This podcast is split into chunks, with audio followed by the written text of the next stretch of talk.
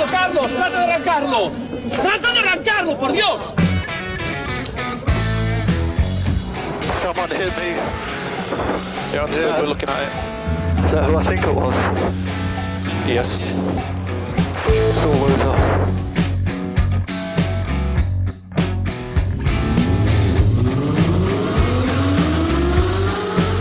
Izquierda buena más ojo corta, se cierra poco.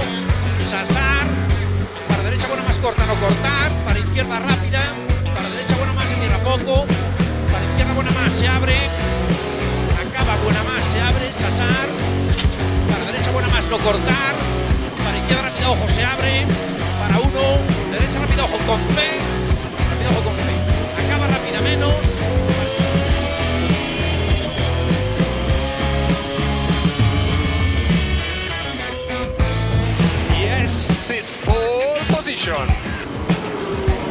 Yes! Oh, grazie ragazzi! Uh, che giro! Grazie! ¡Hola!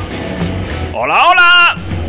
Hola, ¿qué tal? Muy buenas tardes. Dani Catena. Buenas tardes. Muy buenas tardes David, aquí estamos un sábado más sobre ruedas en TurboTrack en el 101.6 de la FM para todos los que estáis en Pamplona en trackfm.com anywhere y por supuesto a nuestros queridos y fieles oyentes a los podcasts.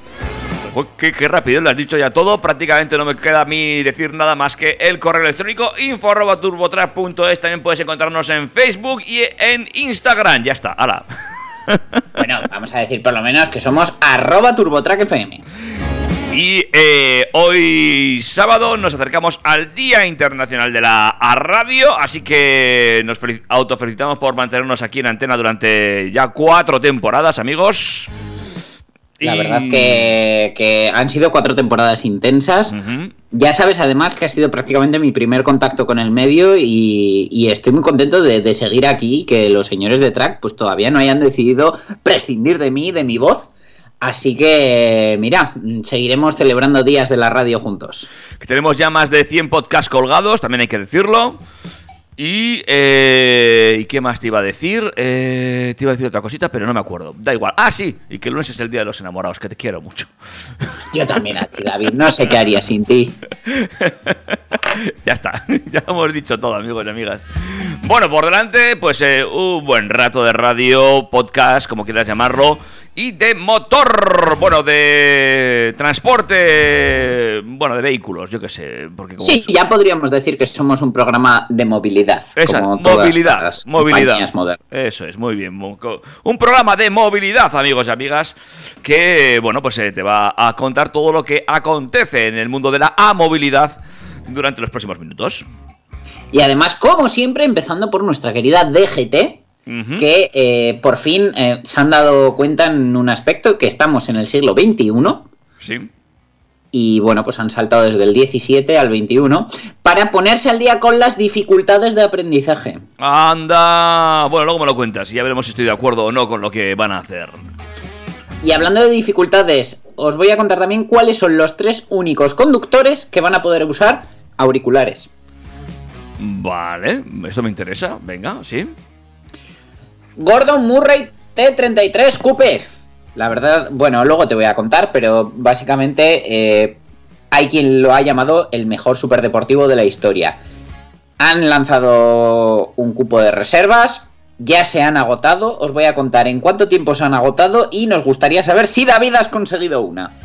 Luego te cuento. Hmm. Los que vuelven al panorama del mercado con un coche muy muy atractivo son los de Salen y os voy a dar todos los detalles que tenemos hasta ahora. Vale, pues eh, la cosa va de superdeportivos hoy. ¿Qué más? ¿Qué más? Superchargers, el otro día hablábamos de cómo les roban el cable y bueno, a la espera de que lleguen los V4, he de contaros que los V3 de los Superchargers de Tesla mejoran todavía más. Muy bien, eh, pues de superdeportivos, supercharler. ¿Qué más? ¿Qué más va a ser super hoy? Pues va a ser un Super Tender y no Chicken Tender, no va a ser de pollo, pero nos va a hacer llegar muy lejos este accesorio. Es un super accesorio. Súper eh, deseado ha sido el lanzamiento más esperado de Alfa Romeo que mm, llega un poquito tarde en tiempo, pero no en forma, ya que viene muy muy en forma. Ya por fin podemos hablar, ya es una realidad, tenemos aquí el Tonale.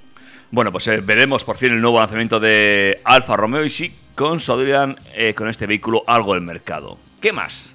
Yo creo que sí, esto, esta va a ser la suya. Pero bueno, Mazda CX60 FEB, el primer enchufable de Mazda. Mm, vale. eh, vale, vale. Venga, ve- más cositas, más cositas. Y siguiendo con Mazda, traigo más novedades. Bien, pues lo tomaremos así, como más novedades. Luego, luego os cuento que afectan al CX5 y al 2. La edición especial Red, eh, ya sabéis que el, el movimiento Red eh, en- tiene mucho detrás. Luego hablamos de ello porque David incluso llevaba el iPhone Red, ¿verdad? Sí, señor, sí, señor. Pues eh, ha llegado al Fiat 500. Ujú. Ahora tendré que comprarme un Fiat 500. Bueno, ya veremos. ¿eh? por equivocarte eligiendo el iPhone. Los que no se equivocan son los de Mini que han lanzado tres nuevas ediciones especiales.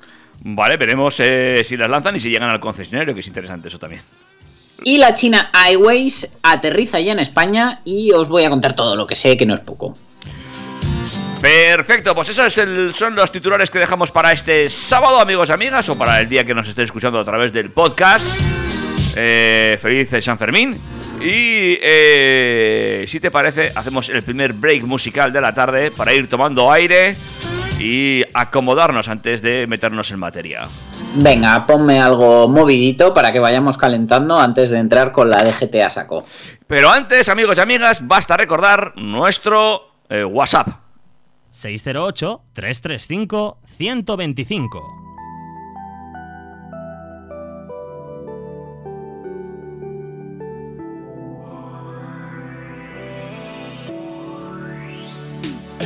Se apaga todo, salen las luces. Voy tan rápido, cuidado, no te cruces.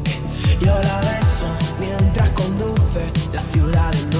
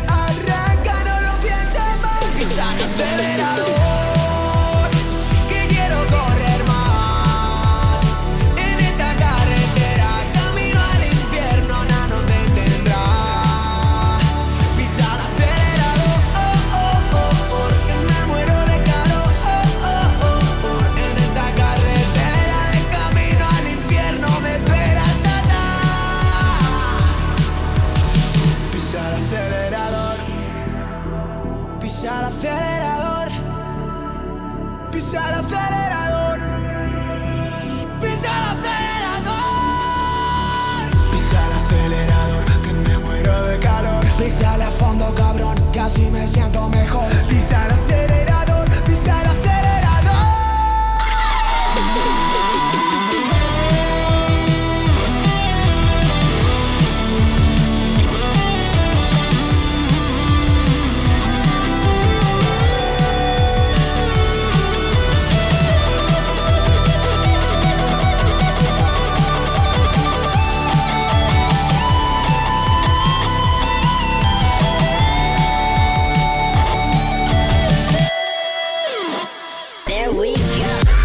Noticias del motor.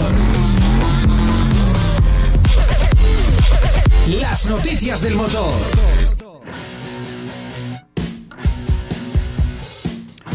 Pues arrancamos ya, amigos, amigas. Nos metemos en arena y nos eh, vamos eh, abriendo paso hasta la DGT, donde, eh, como siempre, nos traen alguna novedad.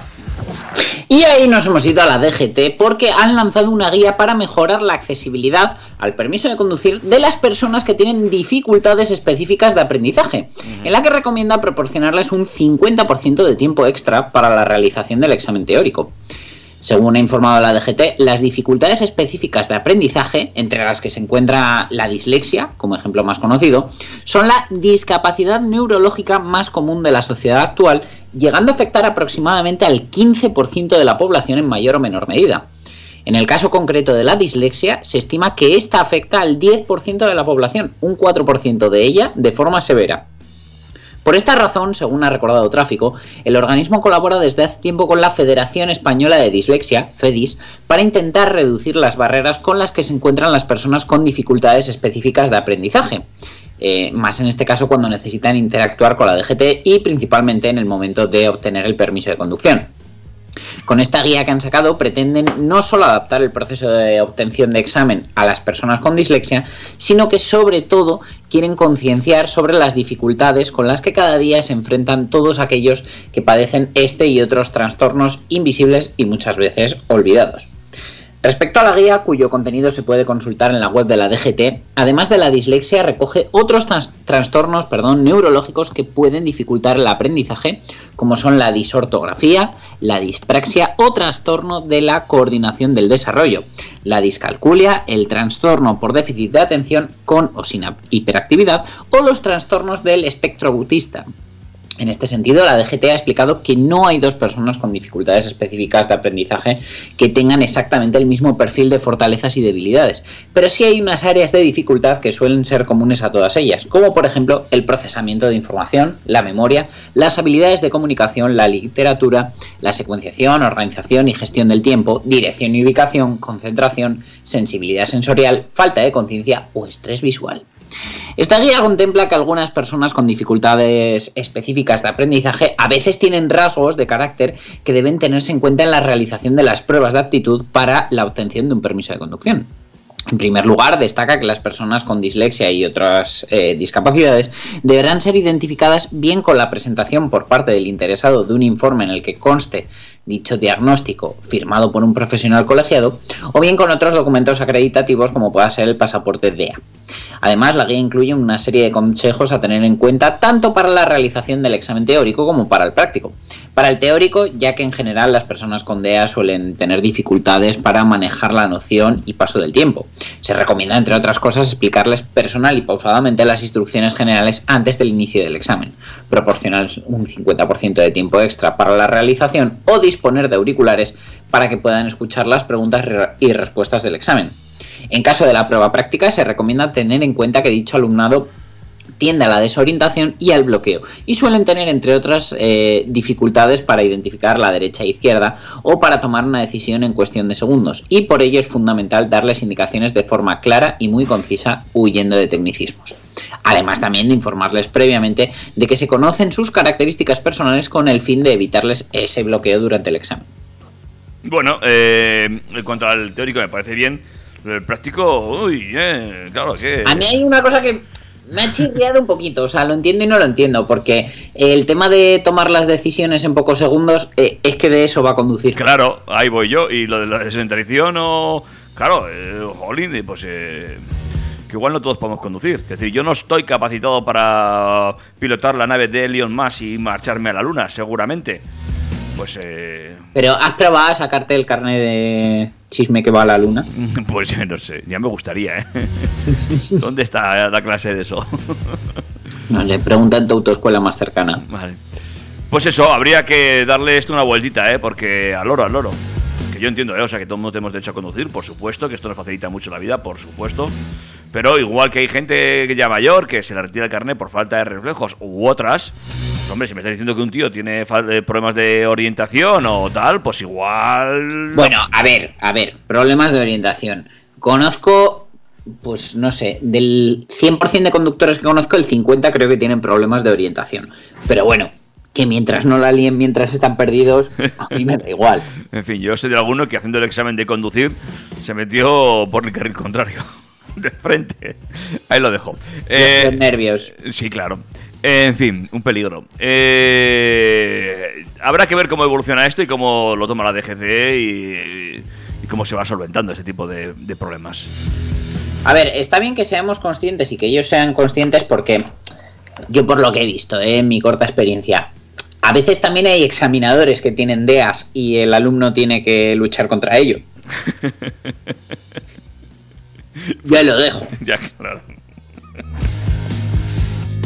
Bueno, Bueno, pues- seguimos con la nueva ley de tráfico que no deja de dar que hablar. ¿Eh? Ya sabemos que se presentó por la Dirección General de Tráfico, se aprobó por el Congreso y llega con muchos cambios para mejorar la seguridad en carretera. Ya hemos hablado mil veces del uso del móvil, de los ciclistas, del carne por puntos, de la conducción autónoma o el uso de dispositivos electrónicos. Y también os contamos la semana pasada que será obligatorio que todos los coches porten una caja negra en la que reflejar todos los datos de navegación en caso de accidente. ¿Vale? Pues bueno, uno de los puntos a tratar es la prohibición de utilizar auriculares mientras se conduce, pero se establecen excepciones que afectan a tres tipos de conductores. En primer lugar, los motoristas, ya que quienes estén examinando para sacar el carnet de conducir y los agentes de tráfico eh, serían esos tres grupos eh, que tendrían permitido el uso de auriculares. Los conductores de vehículos ligeros, furgonetas o camiones no podrán utilizarlos en ningún caso y serán multados en caso de que sean sorprendidos haciéndolo. a ver, a ver, ¿los motoristas pueden llevarlos? Motoristas sí, quienes estén examinando para sacar el carnet de conducir también y agentes de tráfico como tercer grupo. O sea, ¿me estás diciendo que un motorista puede llevar cascos? A ver, déjame matizar que una cosa es un intercomunicador y otra llevar los AirPods con TurboTrack a tope. Ah, vale. ¿Eh? Ahí, bueno. El texto dice lo siguiente. Queda prohibido conducir utilizando cualquier tipo de casco de audio o auricular conectado a aparatos receptores o reproductores de sonido u otros dispositivos que disminuyan la atención permanente a la conducción, excepto durante la realización de pruebas de aptitud en circuito abierto para la obtención del permiso de conducción en los términos que reglamentariamente se determine. Ajá. No se considerará dentro de la prohibición la utilización de dispositivos inalámbricos certificados u homologados para la utilización en el casco de protección de los conductores de motocicletas y ciclomotores con fines de comunicación o navegación siempre que no afecten a la seguridad en la conducción. Ujú, Vale. Vale, vale. ujú, vale. Quedan exentos de dicha prohibición los agentes de la autoridad en el ejercicio de las funciones que tengan encomendadas, así como los vehículos de las Fuerzas Armadas cuando circulen en convoy. Igualmente se prohíbe la utilización durante la conducción de dispositivos de telefonía móvil, navegadores o cualquier otro medio o sistema de comunicación, excepto cuando el desarrollo de la comunicación tenga lugar sin emplear las manos ni usar cascos, auriculares o instrumentos similares. Es decir, si tienes en el coche un navegador que además precisa de, de teclado y ratón, pues no. no. Ese no sirve. Vale, vale, perfecto. Claro, es que esto de los intercomunicadores en la radio, pues, en la radio, en, la, las motos ha dado mucho que hablar. ¿eh? Y bueno, las homologaciones pues están ahí. Es, es un, es un caos, ¿eh? A ver, pero que ya no solo es eso. O sea, yo cada vez más veo a gente, sobre todo ahora que están de moda los auriculares inalámbricos, gente conduciendo con los AirPods, con los AirDots de Xiaomi, me da igual. Eh, y, y- que dices, van escuchando música, ¿qué, qué van haciendo? O que lo usan como manos libres, que dices, vas en un coche de 50.000 euros, ¿me estás diciendo que no tiene manos libres para que tengas que llevar eso? Bueno, ahora mismo todos los coches, yo creo que no habrá un, co- un solo coche en el mercado que no tenga Bluetooth como manos libres. Yo no lo sé si, ¿eh? Pu- Bueno, igual el, no sé, el Mi este de Citroën, pero... El AMI, bueno, pero no es un coche. Eso es. Pero yo creo que hasta ese tendrá Bluetooth seguramente, ¿eh? No, la realidad es que no, porque de hecho lo que te venden es un soporte de plástico para que pongas tu altavoz Bluetooth. Pero tu altavoz, no tus cascos. Pues eso, pero yo creo que prácticamente todos los coches llevan, llevan Bluetooth ya hoy en día porque se considera casi casi un sistema de seguridad. En fin, bueno, y esas cosas siguen pasando. Lo de las motos, pues eh, se solucionó con los intercomunicadores y ahora hay que ver quién controla su uso y cómo. ¿eh? Pues al lorito. Y desde luego, para el que no hay que usar cascos, pero sí casco, prácticamente. Eh, si además le sumamos el precio, que es 1,66 millones de euros al cambio, y también tendríamos que sumarle impu- los impuestos y su limitación a 100 unidades, tenemos al Gordon Murray.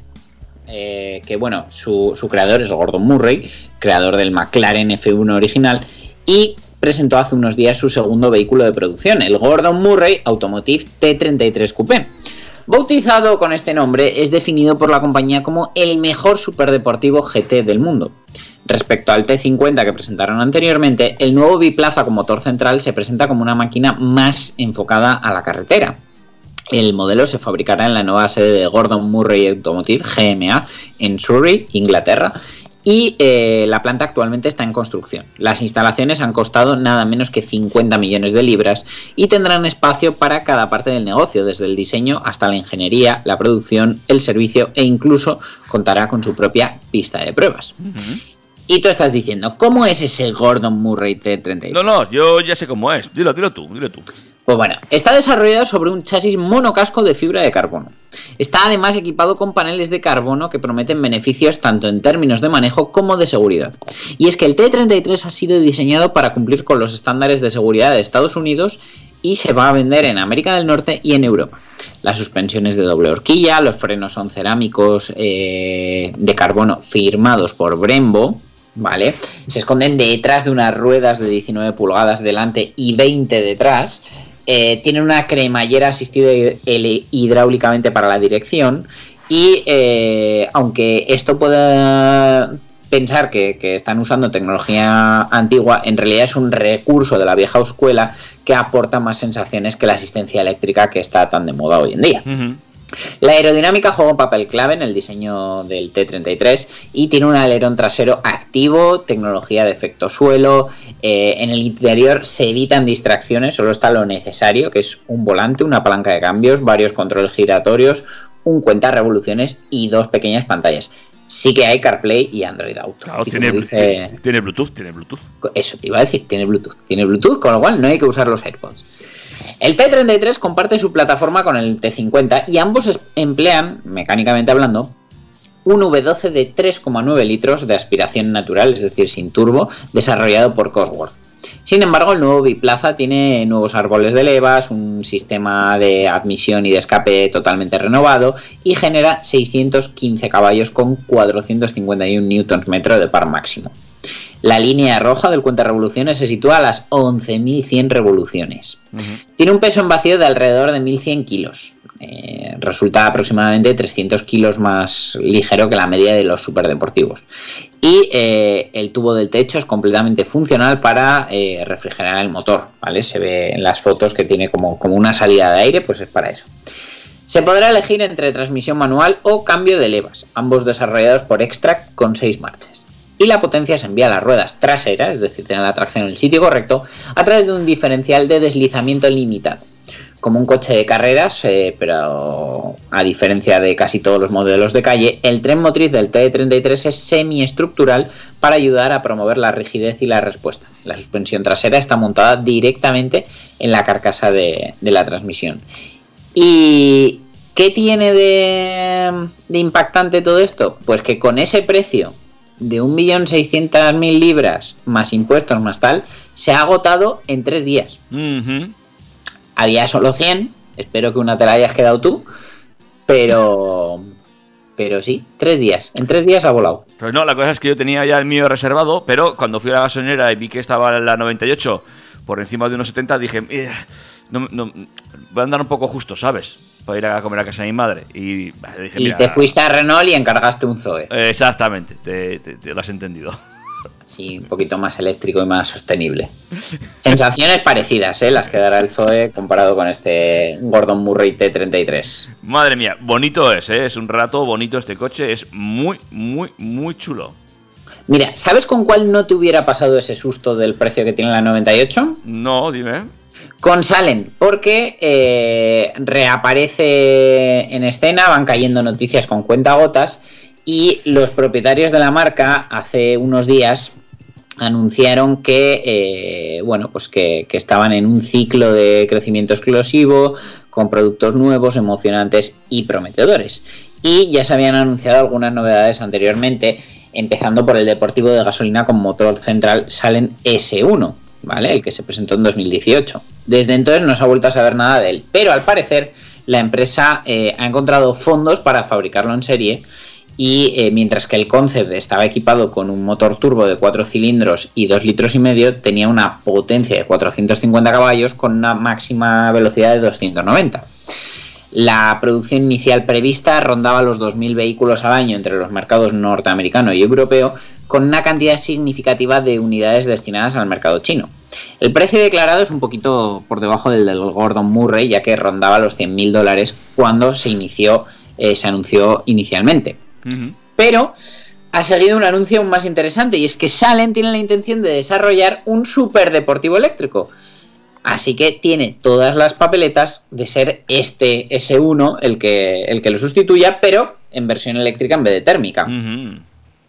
Así que, pues nada, de momento lo que puedes hacer es eh, convertirte en accionista de Salen, que es lo que necesitan para sacar a producción el coche, y bastaría con depositar 500 dólares, unos 440 euros, eh, a la causa, aunque eh, que sepas que el máximo está en 4.400 euros, 5.000 dólares de, de aportación.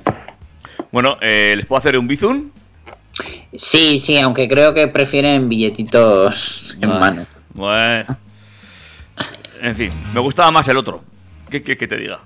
Sonará un poquito más, pero la verdad que el Salen S1 en versión eléctrica pues, pues tiene que molar. Seguro que no alcanza los 290 de la versión térmica porque estará limitado para no fundirse la batería, pero oye, ¿Quién sabe? ahí, ahí estamos. Bueno, seguiremos de cerca este coche, a ver si nos vamos enterando de más cositas, ¿eh? Pues sí, y no obstante que sepas que a veces se puede hablar de coche eléctrico y de velocidad. Ah, claro, la de carga. Efectivamente, la velocidad de carga ha sido para Tesla uno de los argumentos de venta más utilizados junto con su eh, ejemplar y extensa red de cargadores que abarca varios continentes. La llegada de la competencia ha desatado una carrera por cargar la batería en el menor tiempo posible, que beneficia a los usuarios y a la implantación del coche eléctrico. Ahora, desde los Estados Unidos de América, el analista Sawyer Merritt, en declaraciones recogidas por Inside Eves, es decir, un medio especializado en coches eléctricos, llega la noticia de un eh, aumento de potencia en los supercargadores de Tesla más modernos, los denominados V3. Y es que eh, a mediados de 2021 se avanzó la noticia de la subida de potencia de 250 kilovatios a 300 kilovatios de estos cargadores. Y unos meses más tarde parece ser que los 300 kilovatios no son suficientes para Tesla. Finalmente, en Estados Unidos, los Tesla Superchargers V3 parece que van a alcanzar los 324 kilovatios de potencia, situándose casi al mismo nivel que los eh, más modernos cargadores de 350 kilovatios de la competencia. Eso sí, sin necesidad de llegar a los 800 voltios. Recordemos que Tesla sigue funcionando con redes de 400 voltios. Merritt ha anunciado que los Tesla Superchargers en América del Norte van a alcanzar esa velocidad de carga de 324 kilovatios a finales de este año. Y mientras llega esta nueva subida de potencia que reduce los tiempos de carga, queda por saber cómo serán y qué potencia entregarán los futuros V4, que por supuesto tienen que estar por encima.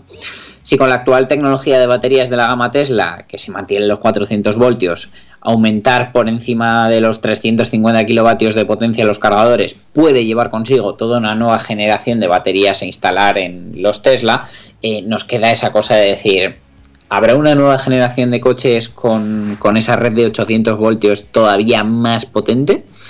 Pero bueno, en la actualidad la red de carga más extensa y disponible del mundo, eh, que es la de Tesla, ofrece los siguientes niveles de carga. Los V2 con 150 kilovatios, los V3 con 250 eh, actualización a 300 en julio de 2021 y ahora parece ser que podrán llegar a esos 324, 323 kilovatios.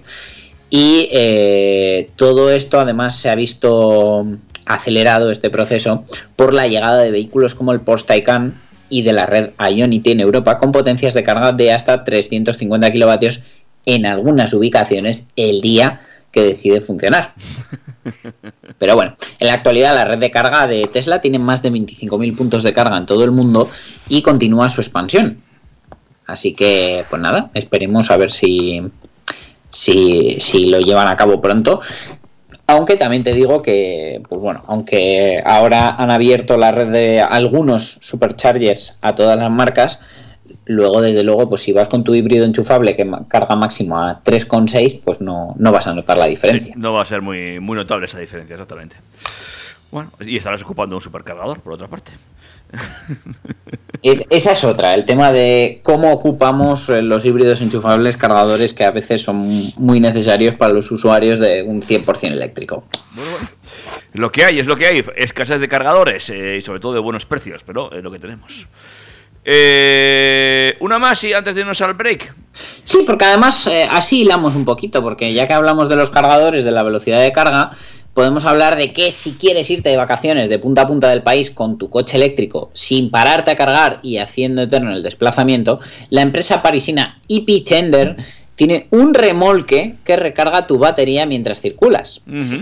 Esto es posible, por el momento son las Renault Kangoo ZE, para las que Renault ya ha homologado el correspondiente enganche, ¿vale? Llevan desde 2014 con pruebas piloto y por fin se han lanzado a mostrarlo al gran público. No hay precio aún fijado, pero lo más interesante es que lo vas a poder alquilar. ¿vale? Ah, vale, ¿eh? Claro, así no te lo tienes que comprar, no necesitas dónde guardarlo y cuando vas a hacer un viaje pues lo alquilas y te lo llevas. Están pensando en un modelo de 10 euros diarios de alquiler más una tarifa de eh, utilización por tiempo real que podría estar en torno a 7 euros la hora, con lo cual empieza a subir la... O sea, 10 10 euros al día más 7 euros la hora. Eh, o sea, el primer día ya estás pagando una pasta. no sé. Sí, sí. Pero, oye, llevas una batería extra con ruedas. Pero bueno, con la homologación del fabricante, IP Tender soluciona el mayor escollo, el de la seguridad, ya que no hay que olvidar que entre el coche y el remolque hay un cable con alta tensión y alto amperaje. Son los problemas que podría acarrear en caso de accidente si no se ha hecho un trabajo serio. El de IP Tender pretende ser tan serio como para abordar el siguiente escalón, que sería el Renault Zoe. Esperan que Renault homologue para el Renault Zoe un enganche más evolucionado y eh, que lo muestren en el Salón de Ginebra.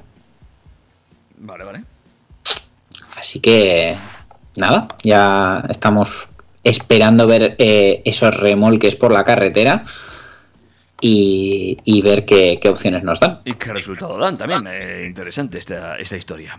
Ahora, el precio me parece. Abusivo. Hombre, 7 euros la hora. eh, mucha gasolina, ¿eh? Mejor Incluso. para una cosa muy puntual, salir de una emergencia que se te haya olvidado. Bueno, yo qué sé, Jolín, no sé. No sé. Me cojo un taxi.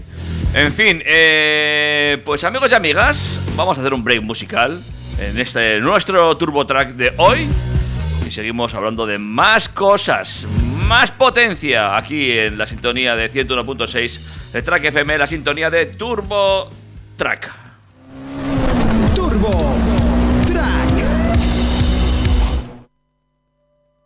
Ese momento en el que el pulso se acelera. Cuando en invierno te hacen ver la primavera. Si está en tus manos con la mía, ninguna noche se hace fría. En un segundo es como si te conociera. Como la paz y la guerra. Como la luna y la tierra. Y yo no sé muy bien qué va a pasar contigo.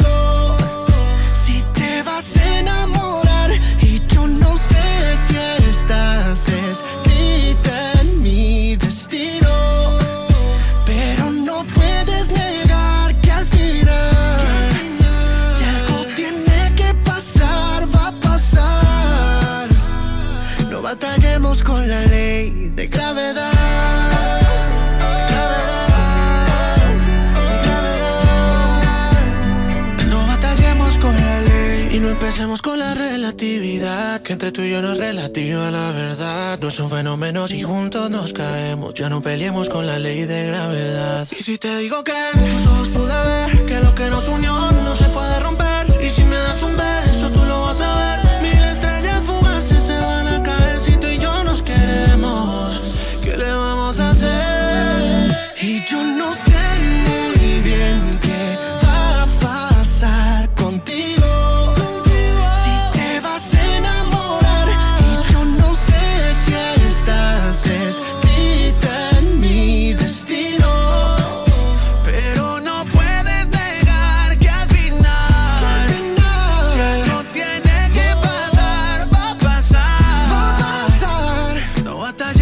la.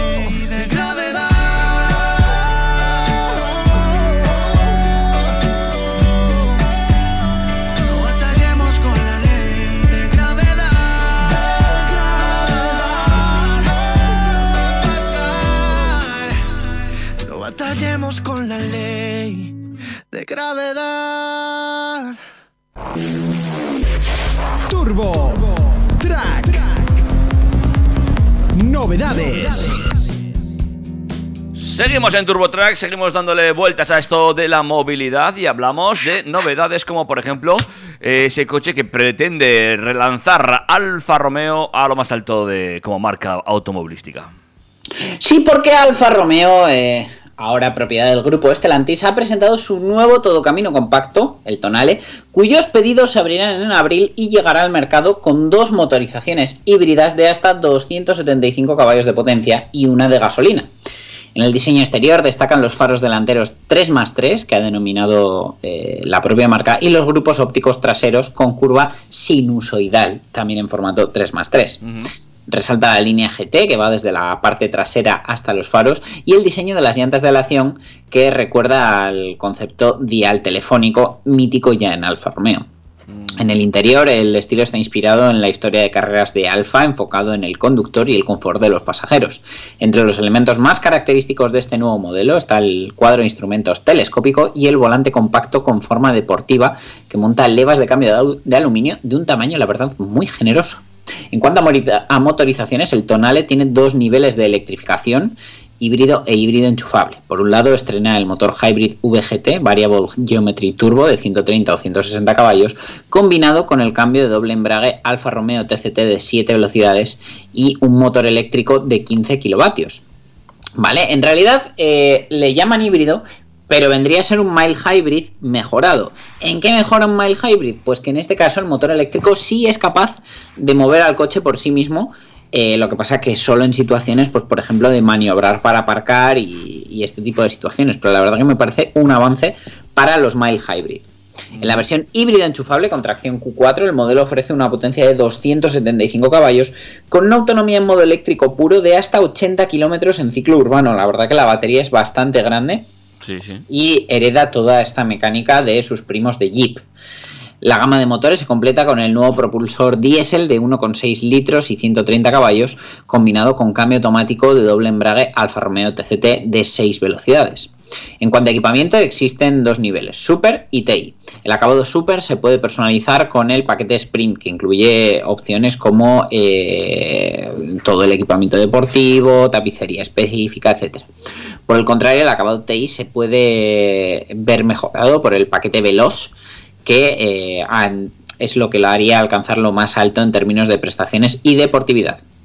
El Tonale presenta la tecnología de tokens no fungibles, NFT, que con el consentimiento del cliente registrará los datos del vehículo generando un certificado que puede utilizarse como garantía del estado general del vehículo con un impacto positivo en su valor residual. Ajá. Asimismo, incluye en términos de conectividad la herramienta Alpha Connect Services y actualizaciones inalámbricas over the air, eh, junto con un sistema de infoentretenimiento renovado, con un cuadro de instrumentos, como os decía, telescópico, con pantalla totalmente digital de 12,3 pulgadas frente al conductor y una pantalla táctil de infotainment de 10,25 pulgadas. No está mal. En términos. eh, No, no, para nada.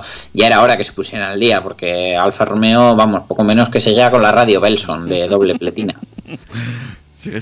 En términos de seguridad, los nuevos sistemas de ayudas a la conducción suponen conducción autónoma de nivel 2, combina cámara frontal, eh, control de crucero adaptativo inteligente, centrado en el carril, la verdad que viene bastante completo. Y bueno, eh, ya os digo que, que es un sub que viene a atacar a- al, al core del, del segmento con 4,53 metros de largo, 1,84 de ancho y 1,6 de alto. Es decir, se va a ver las caras de tú a tú con los Ateca Tiguan, Tucson, Sportage y Qashqai de turno pero ofreciendo pues eh, ese diseño y esa conducción un poquito más pasional que puede ofrecer Alfa Romeo. De hecho, eh, tiene detalles que me han gustado mucho, como por ejemplo una suspensión trasera independiente McPherson, que es prácticamente imposible ver en ningún coche. Bueno, pues habrá que ver que cómo entra este sub en el mercado con esta también esta tecnología híbrida eh, en este punto en el que estamos, ¿eh? porque bueno, eh, es una apuesta importante la de Alfa para este coche que ya llevaban, eh, que como tú bien has dicho al principio, pues lle- llega con un poquito de retraso, pero que viene con oportunidades para el mercado. La verdad que sí, eh, me parece un diseño limpio. Mm, En realidad no deja de ser una especie de mini Stelvio, con todo lo bueno que ello supone. Y bueno, pues habrá que verlo en directo, habrá que ver, por ejemplo, sus proporciones de maletero y de espacio interior para ver si realmente le puede quitar la plaza a alguno de los más grandes del segmento. Está buscando aquí fotos del interior que no está, no está mal, ¿eh? es, es bonito, es bonito. Tiene esa, esa línea de Alfa Romeo. Me gusta, fíjate, te voy a decir que me gusta, venga. Venga, ya era hora de oírte decir algo así. La verdad que me alegro mucho. Eh, es una pena por el Julieta, porque a mí me parecía uno de los coches más bonitos que había en el mercado y la verdad que ha terminado pasando sin pena ni gloria, pero claro, es que el segmento de los compactos a día de hoy está como está y si encima eres alfa con la fama que le precede, pues no ayuda mucho, pero desde luego un sub de este tamaño, que es lo que más se vende ahora mismo en todo el mercado, pues me parece un acierto. Cuéntame más cositas. Pues te cuento más, nos vamos hasta Mazda, que acaba de anunciar algunos datos del que será su próximo buque insignia en Europa, el CX60, un modelo que se posicionará en lo más alto de la gama de Mazda y que convertirá, eh, antes incluso de lo que esperábamos, eh, en ser el primer modelo híbrido enchufable de Mazda. Va a pertenecer al grupo de productos grandes de la compañía eh, japonesa y se va a posicionar por encima del actual CX5, tanto en tamaño como en posicionamiento de mercado y precio.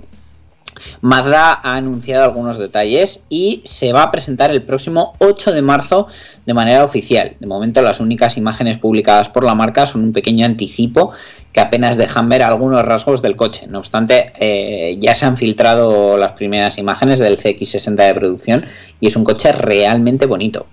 Mazda ha confirmado que el propulsor va a ser eh, un motor de gasolina de 2 litros y medio con un motor eléctrico combinando una potencia de más de 300 caballos entre ambos propulsores. Pues una barbaridad, ¿no? La verdad que, bueno, pues eh, en línea con lo que hay en el segmento, porque al final un Tucson híbrido enchufable tiene 265 caballos, un RAV4 tiene 300, entonces, bueno, me parece que, está un poco en la línea. Mazda ha puesto especial énfasis en ofrecer una buena dinámica de conducción y eh, se supone que esta primera cinemática híbrida enchufable de Mazda se ha, de- se ha diseñado para ofrecer una mayor aceleración eh, potente y suave a la vez, transmitiendo mayor confianza. Este CX60 va a ser el primero de los dos nuevos modelos grandes de la compañía que se van a lanzar en Europa durante los próximos años. En el futuro, previsiblemente el año que viene, se le sumará el Mazda CX80, un sub grande no gigante que va a contar con tres filas de asientos y capacidad para siete pasajeros.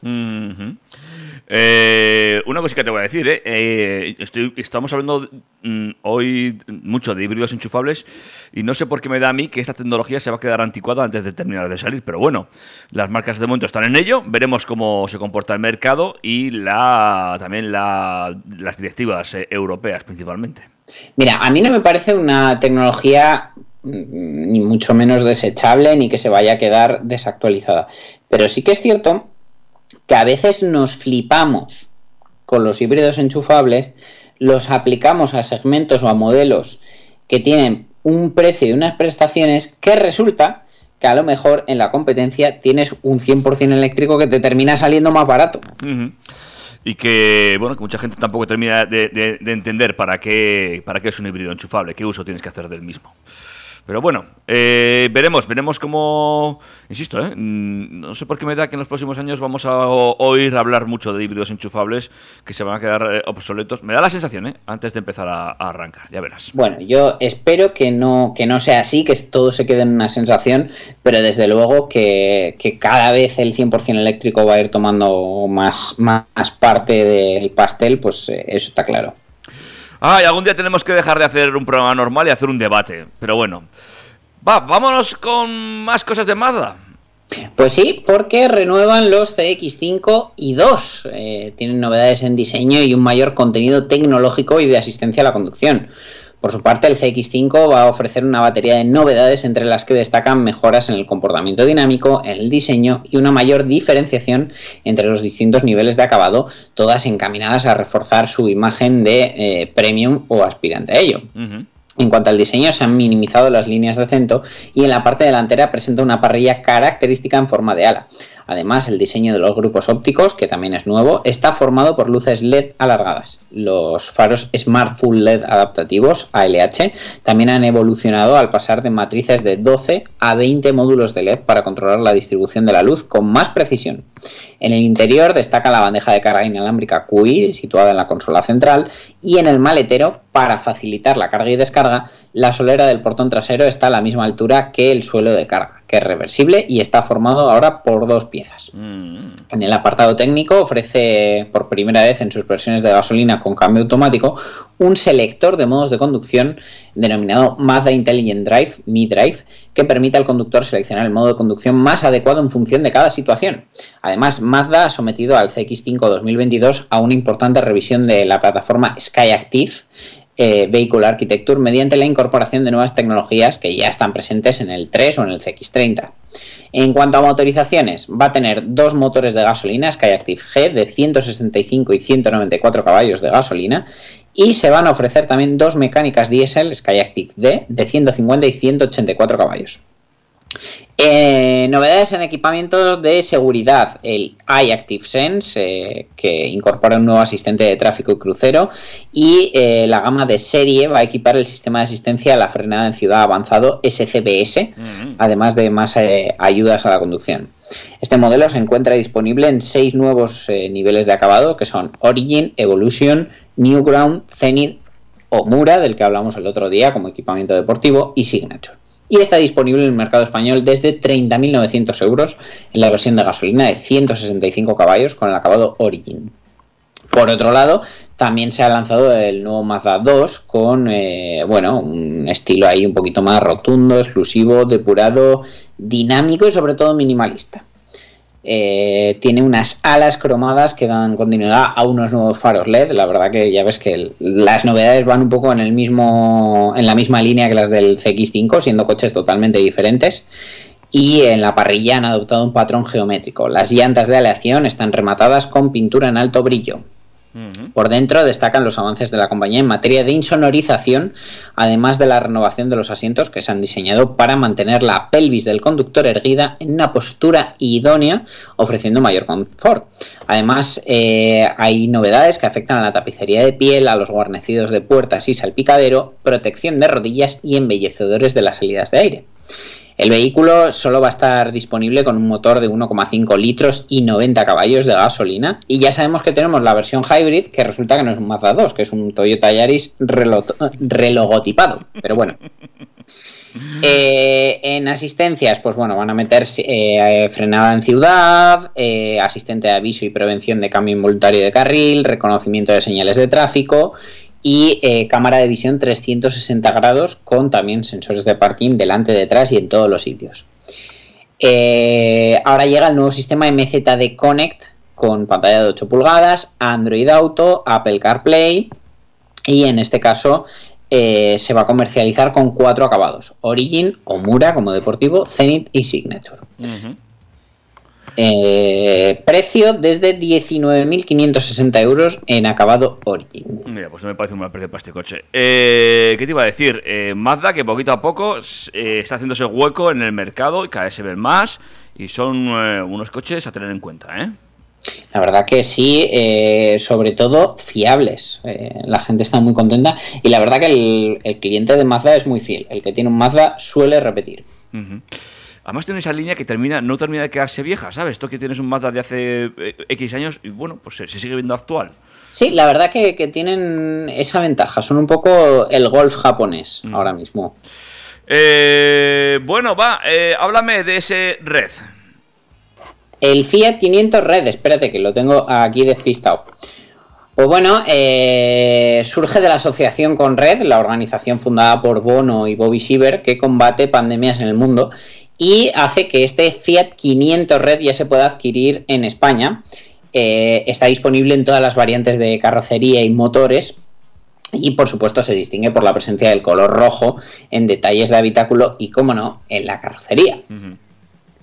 Eh, tiene además logos, eh, embellecedor de ruedas, centro de volante, carcasas de retrovisores, salpicadero y asientos con el grabado red. Y los asientos además se han fabricado con tejido sostenible Sequel Yarn, que ya hemos hablado de él alguna vez, que está hecho de plásticos rescatados del mar y reciclados. La verdad que, bueno, eh, me parece una opción muy interesante. El coche es pintón. Es pintón, eh, además, bueno, tienes la sensación de que, de que estás contribuyendo a una buena causa y además, eh, he de decir que este 500 Red está equipado con el sistema Sanitizing Glove Box, que consiste en una lámpara de luz ultravioleta UVC situada en la guantera del salpicadero que acaba con más del 99% de los virus y bacterias de la superficie expuesta de los objetos situados a partir de 2 centímetros de distancia. Es decir, es ideal para, por ejemplo, meter el móvil y que se te desinfecte. Me parece un poco ya una ida de olla, lo de la guantera, pero el, coche es pintón. Y bueno, contribuyes con esa, con esa red, nunca mejor dicho. eh, y bueno, pues eh, es una forma de, de tirarte un poquito el moco, eh, entre otras cosas. Pero es bonito. Sí, además, fíjate, no, no he conseguido todavía información de precios, pero si no supone un gran sobreprecio, pues bueno, es, es esas cosas que dices, lo pago a gusto. Por ejemplo, en el caso de iPhone no suponía mucho, mucho más de precio. Yo me- lo llevaba primero por, por me gustaba el color y luego también por, por el tema de contribuir a la causa. Pero bueno, Contribuir a la causa y que había stock. Bueno, Ahora, no hay de nada, pues te da un poco igual. Pero... No, yo, yo cuando fui a coger el nuevo, ¿eh? así hablando de temas personales, pedí el red, pero no hay, en la versión que yo que- quería no hay, no se fabrica. Entonces, pues nada, pues oye, pues, pues para la Sí, próxima. porque creo que ahora el red solo se hace en, en el mini, si hablamos de iPhone. Creo que sí.